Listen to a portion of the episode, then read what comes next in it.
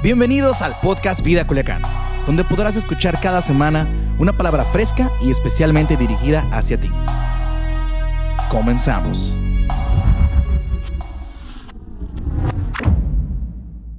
No debo de ver.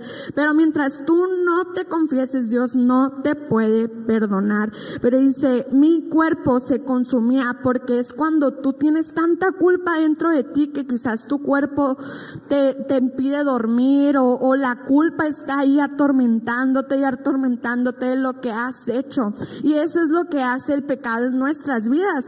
Pero luego dice el salmista, dice David, finalmente te confesé todos mis pecados. No confesó algunos pecados, no confesó los pecados chiquitos o los grandes, sino confesó todos mis pecados. Y si ya no intenté ocultar mi culpa. Me dije, le confesaré mis rebeliones al Señor y tú me perdonaste y toda mi culpa desapareció. Y eso hace Dios. Dios renueva toda nuestra culpa y nos hace libres. Si te sientes libre totalmente, no recuerdo en dónde escuché este ejemplo que te voy a dar, pero es cuando vas cargando una mochila muy pesada. Imagínate que en esa mochila vas cargando tus errores, tu culpa, tu lamento y empiezas a sentirte cansado, te empieza a doler la espalda. Pero cuando empiezas a sacar el peso de la mochila, si o no empiezas como a descansar. Empiezas a descansar y eso mismo sucede con Dios. Muchas veces vamos cargando con nuestra culpa, pero cuando confesamos todo a Dios, empezamos a sentirnos mucho más ligeros. Y muy bien, veamos el paso número 7. Dice, libero a quienes me han herido. Y esto habla acerca de la oración de liberación. Y lo dice el Padre nuestro, como también nosotros perdonamos a nuestros deudores. Y pon mucha atención en este punto. Esta es la condición y es la parte más difícil del Padre nuestro.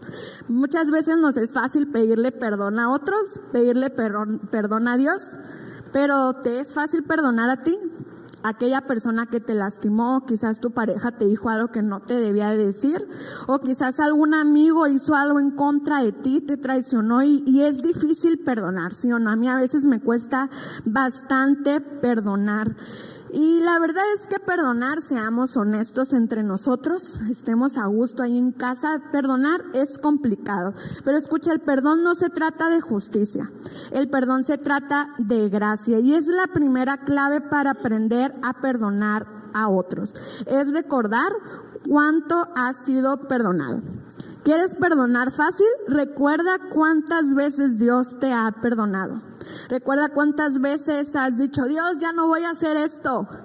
Y lo vuelves a hacer. Te ha pasado, a mí me pasa, ¿eh? pero Dios es un Dios que sigue dando muchas oportunidades. Dios no es un Dios de dos o tres oportunidades. Dios es un Dios de infinitas oportunidades. Y escucha, nunca vas a tener que perdonar a nadie más de lo que Dios te ha perdonado a ti y duele, yo lo sé, cuando yo estaba reflexionando en esto me dolía, pero nunca vas a perdonar más a alguien de lo que Dios te perdona a ti. Entonces de perdonar debe ser algo fácil para nuestras vidas, sí, es complicado, pero cuando entendemos lo mucho que Dios nos ha perdonado es mucho más fácil.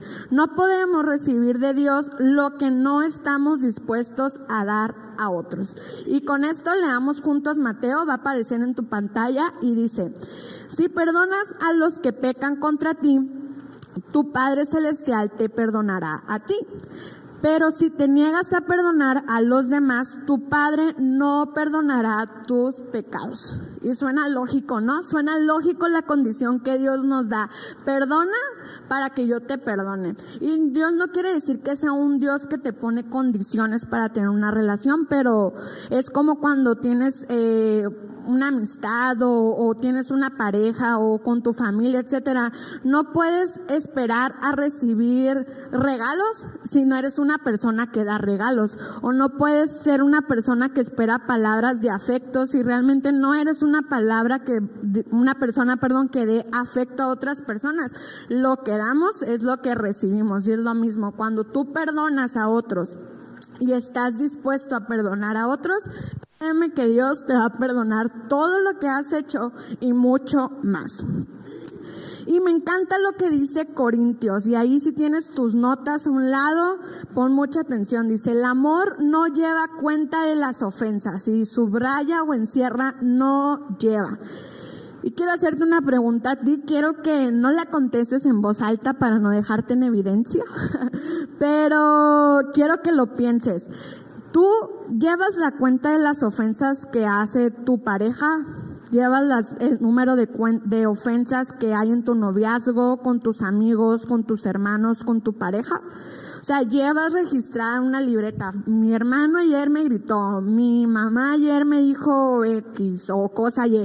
¿No, no te pasa que muchas veces inconscientemente llevamos eh, cuenta de los errores que nos hacen otras personas o daño que nos hacen? Pero escucha, Dios no lleva registro de ninguno de tus errores. Cada vez que tú te acercas a Dios y oras y tienes intimidad con Él y platicas con Él y le dices, Dios me he equivocado en esto, la he regado porque he mentido, he robado, eh, porque le grité a mi pareja o porque quizás he sido infiel, muchas cosas puedes contarle a Dios, pero escucha, no tienes por qué sentir vergüenza en confesarle a Dios tus pecados, créeme que cuando lo haces vas a sentir un alivio, pero Dios al final y al cabo cuando pides perdón, Él nunca se vuelve a acordar de tus pecados. No sé si te ha pasado alguna vez que estás platicando con Dios, porque eso es orar, platicar con Dios, y le dices, Dios, ya sé que te dije que ya no me iba a quedar con la feria de las tortillas y me volví a quedar con ellas. Pero Dios te va a preguntar, ¿cuándo te quedaste con la feria de las tortillas? Porque realmente Dios ya no se vuelve a acordar de tus errores. O sea, nosotros mismos somos los que estamos ahí, dale y dale y dale. Pero escucha, Dios no es así. Dios perdona, suelta y te dice, hijo, corre libre por donde quiera que estés. Y veamos el paso número 8 dice, le pido a Dios que guarde mi corazón. Y esto habla acerca de la oración de protección. Y en el Padre Nuestro es la frase que dice, no nos metas en tentación. Y escucha, la tentación no se trata siempre de hacer las cosas incorrectas. La tentación se trata de no hacer las cosas correctas. Cuando tú estás con tu mente ocupada haciendo lo que debes de hacer, no vas a caer en tentación. En cambio, si estás de ocioso y estás haciendo cosas quizás que te pueden llevar a, caer en fallas y, y, lastimar el corazón de Dios, bueno, eso tú no estás cuidando tu corazón y estás haciendo cosas incorrectas. Veamos ahí en pantalla lo que dice Colosenses 3, dice, y todo lo que hagan, háganlo de corazón, como para el Señor y no como para la gente, porque ya saben que el Señor les dará la herencia como recompensa, pues ustedes sirven a Cristo Señor. Escucha, todo lo que hagas, hazlo para Dios. Porque créeme que vivir pensando en que lo estás haciendo para tu jefe o lo estás haciendo para tu pareja o lo estás haciendo para tus amigos o incluso si haciendo para ti mismo, tarde que temprano te va a desgastar, tarde que temprano no, no lo vas a disfrutar y vas a vivir amargado. A mí muchas veces me pasa que pierdo el enfoque de que lo que estoy haciendo lo estoy haciendo para Dios y se vuelve algo cansado. No sé si te ha pasado, ya sé que les pregunto mucho si te ha pasado, pero quiero identificarme contigo. Y muchas veces quizás estás en tu trabajo y dices, ya no quiero trabajar para este jefe, ya no quiero trabajar para esta empresa y se vuelve algo rutinario, se vuelve algo cansado, pero escucha, cuando nosotros lo hacemos para Dios, todas las cosas se vuelven mucho mejor, se vuelven mucho más sencillas, porque sabes que lo estás haciendo y estás trabajando para Dios. Pero me encanta porque dice, ya saben que el Señor les dará herencia como recompensa. Escucha, tarde que temprano Dios nos va a recompensar por todo lo que estás haciendo. Dios no es un Dios que mira tu esfuerzo en vano, que dice, ay, sí, ahí que mi hijo trabaje y que gane el pan de cada día. No, Dios cada día te va a dar la herencia y te va a recompensar siempre y cuando tú estés haciendo las cosas para Dios. Ahora, si eres de nuestra iglesia o asistes a una iglesia y estás viendo esta transmisión, déjame decirte que muchas veces caemos en separar lo que hacemos en la iglesia y lo que hacemos en nuestro trabajo. Muchas veces decimos, la iglesia es una cosa y mi trabajo es otra cosa, pero escucha, Dios no nos está diciendo eso, Dios nos está diciendo, todo lo que hagas, en la iglesia, en el trabajo, en mi familia, en mis relaciones, todo lo que hagas, hazlo para el Señor. No, yo una vez recuerdo que leí un libro y hablaba acerca, era cuando no sabía qué estudiar, y Dios, y me encanta lo que decía esa frase y nunca se me va a olvidar, y si eres estudiante espero te sirva como paréntesis, eh, cuando tu carrera y tu llamado tienen el mismo origen y siempre es Dios.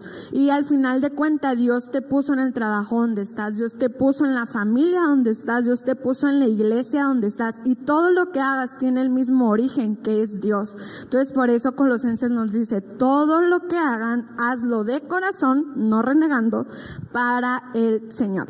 Y vamos a ver el punto número nueve. Dice, dependo del poder de Dios. Y habla acerca de la oración de auxilio. Líbranos del mal. ¿Alguna vez te has encontrado mirando al cielo y pidiéndole ayuda a Dios? Cuando ya no sabes a dónde correr o ya no sabes qué hacer, te has encontrado en ese momento de crisis donde dices, Dios, ayúdame, ya no puedo más.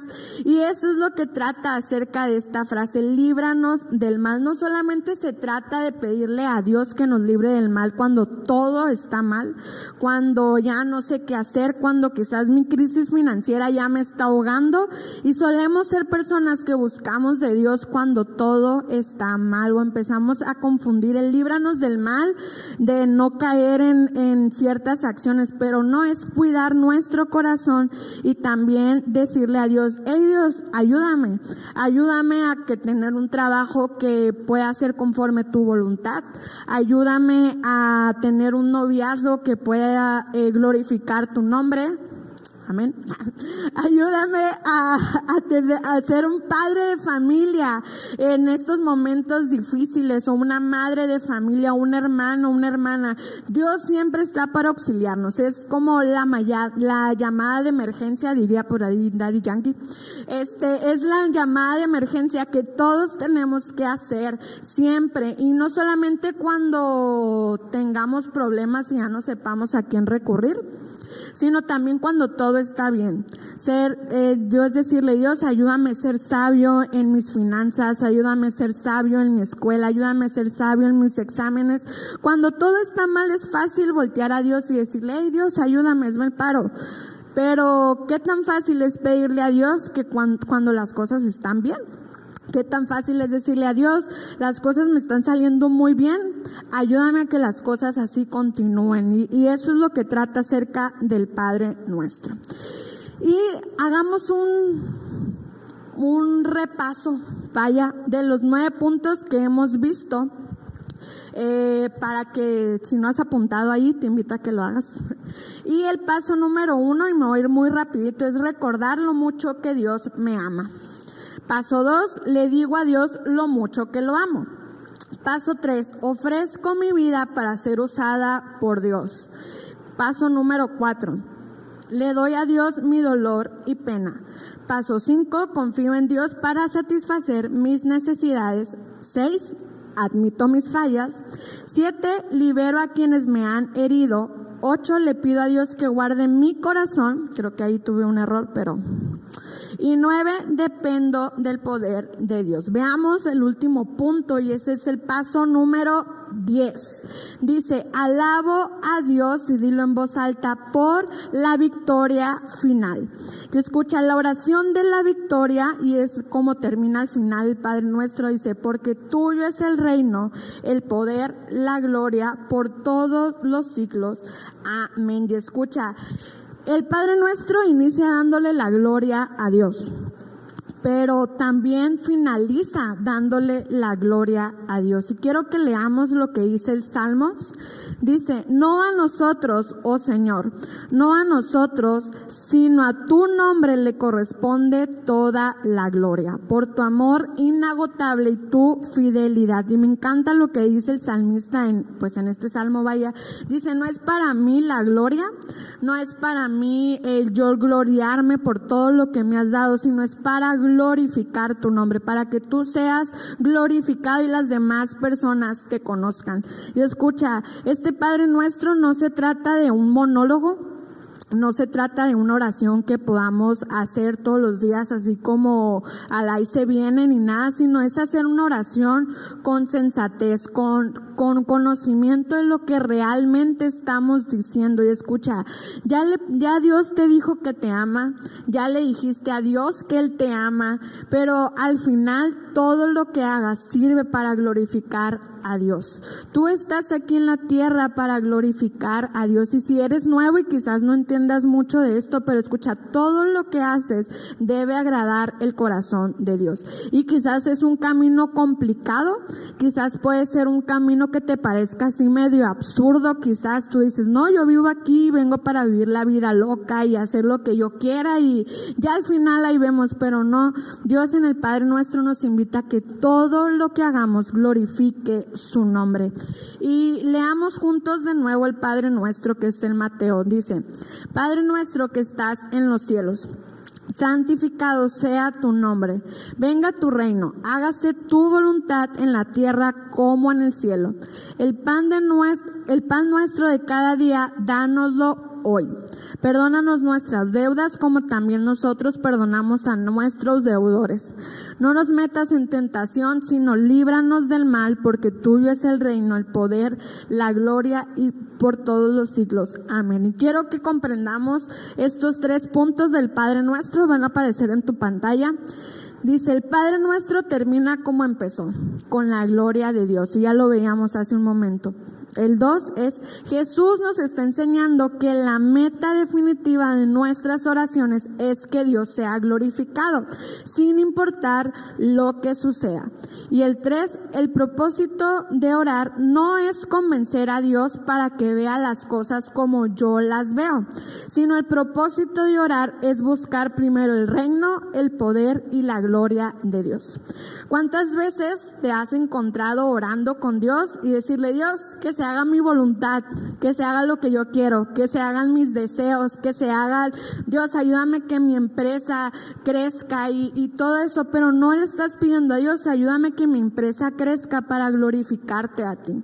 No me estás, ah, eh, Dios, eh, ayúdame que me haya bien en la universidad para dar gloria a ti, para que todos mis compañeros te conozcan. ¿Cuántas veces, y me incluyo en esto, oramos pidiéndole a Dios que nos ayude a nosotros, que haga lo que nosotros queremos decir? Le pedimos a Dios auxilio para nuestro propio beneficio, pero no le estamos pidiendo a Dios para que podamos glorificar su nombre. Y escucha, ya te lo decía en un momento, el Padre nuestro no es una oración, no es un monólogo que nomás vamos a decir, sino cuando entendemos el Padre nuestro con estos diez pasos, es un modelo, es orar con sensatez, es pedirle a Dios realmente como Dios quiere, y al principio te lo decía, es como debemos orar.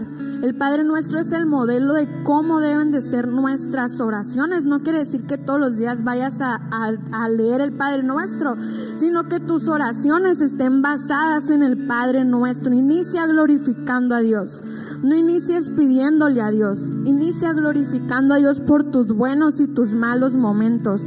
Y después dile, Dios, reconozco que me amas por todo lo que has hecho por mí, pero yo también quiero decirte que te amo. Usa mi vida. Y cuando tú le digas a Dios, usa mi vida, cuidado, porque muchas cosas Dios puede hacer en tu vida y te puede llevar a lugares que no vas a imaginar que ibas a estar, pero al final de cuentas Dios te va a llevar.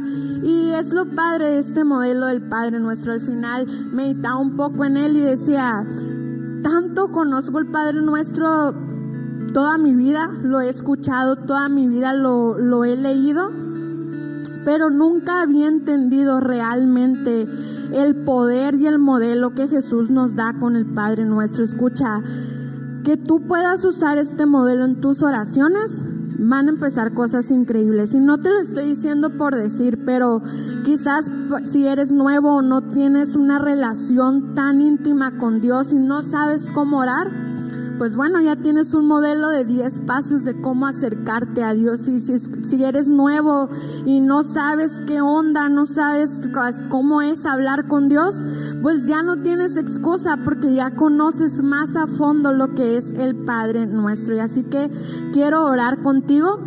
Si estás eh, escuchándonos a través de Vive Radio, no cierres tus ojos, diría el Paz Jimmy. pero escucha y medita en esta oración que queremos hacer contigo.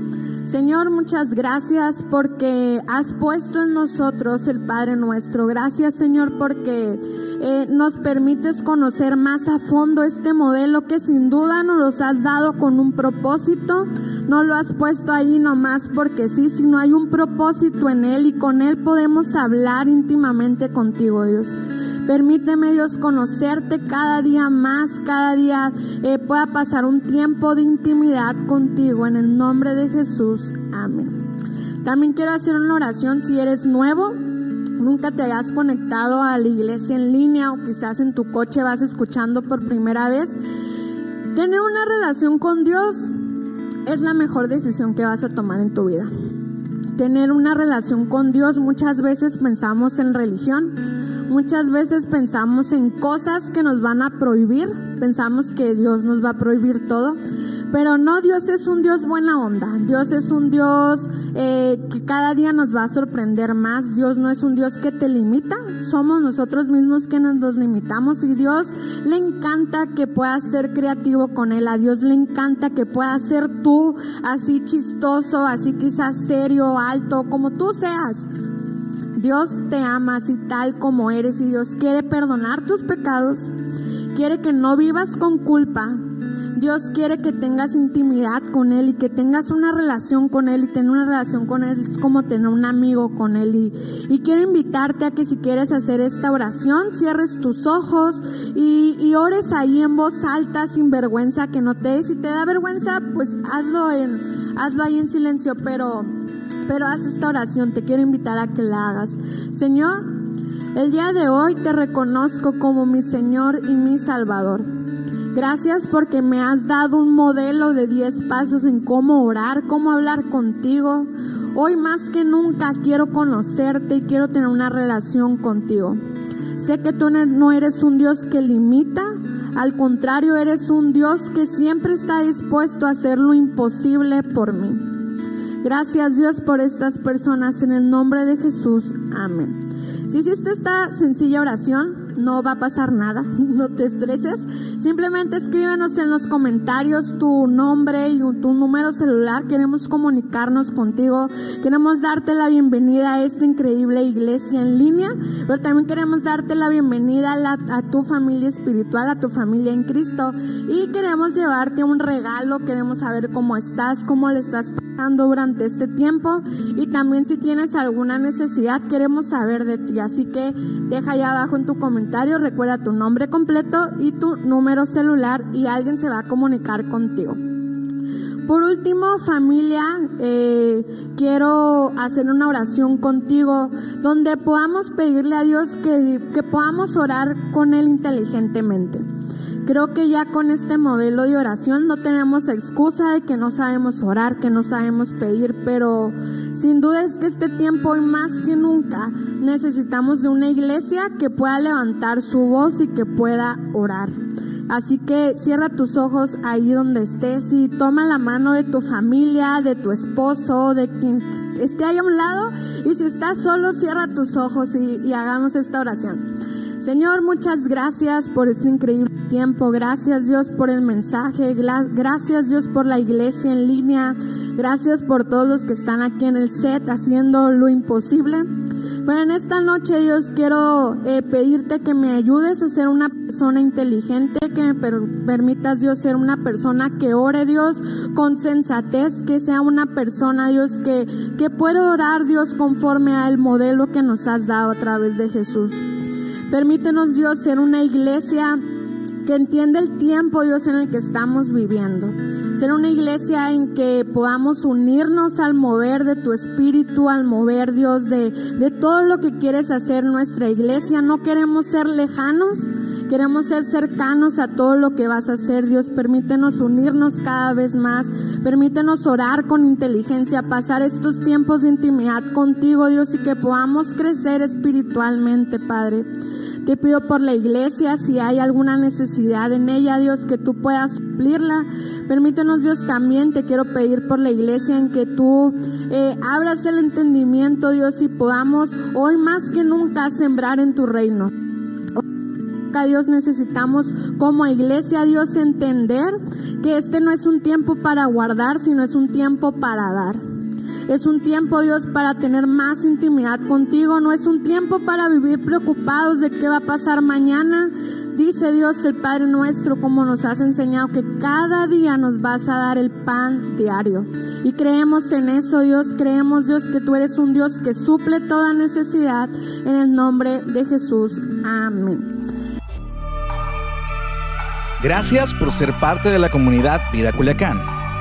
Nos encantaría que pudieras compartir este podcast con tus familiares y amigos. No olvides suscribirte a nuestro podcast a través de todas las plataformas de audio, como Apple Podcasts, Spotify y YouTube. También recuerda que nos puedes seguir a través de nuestras redes sociales como arroba Vida Culiacán en Instagram y Vida Culiacán en Facebook. Haznos llegar tus dudas y contáctate con nosotros a través de estos medios. Hasta la próxima.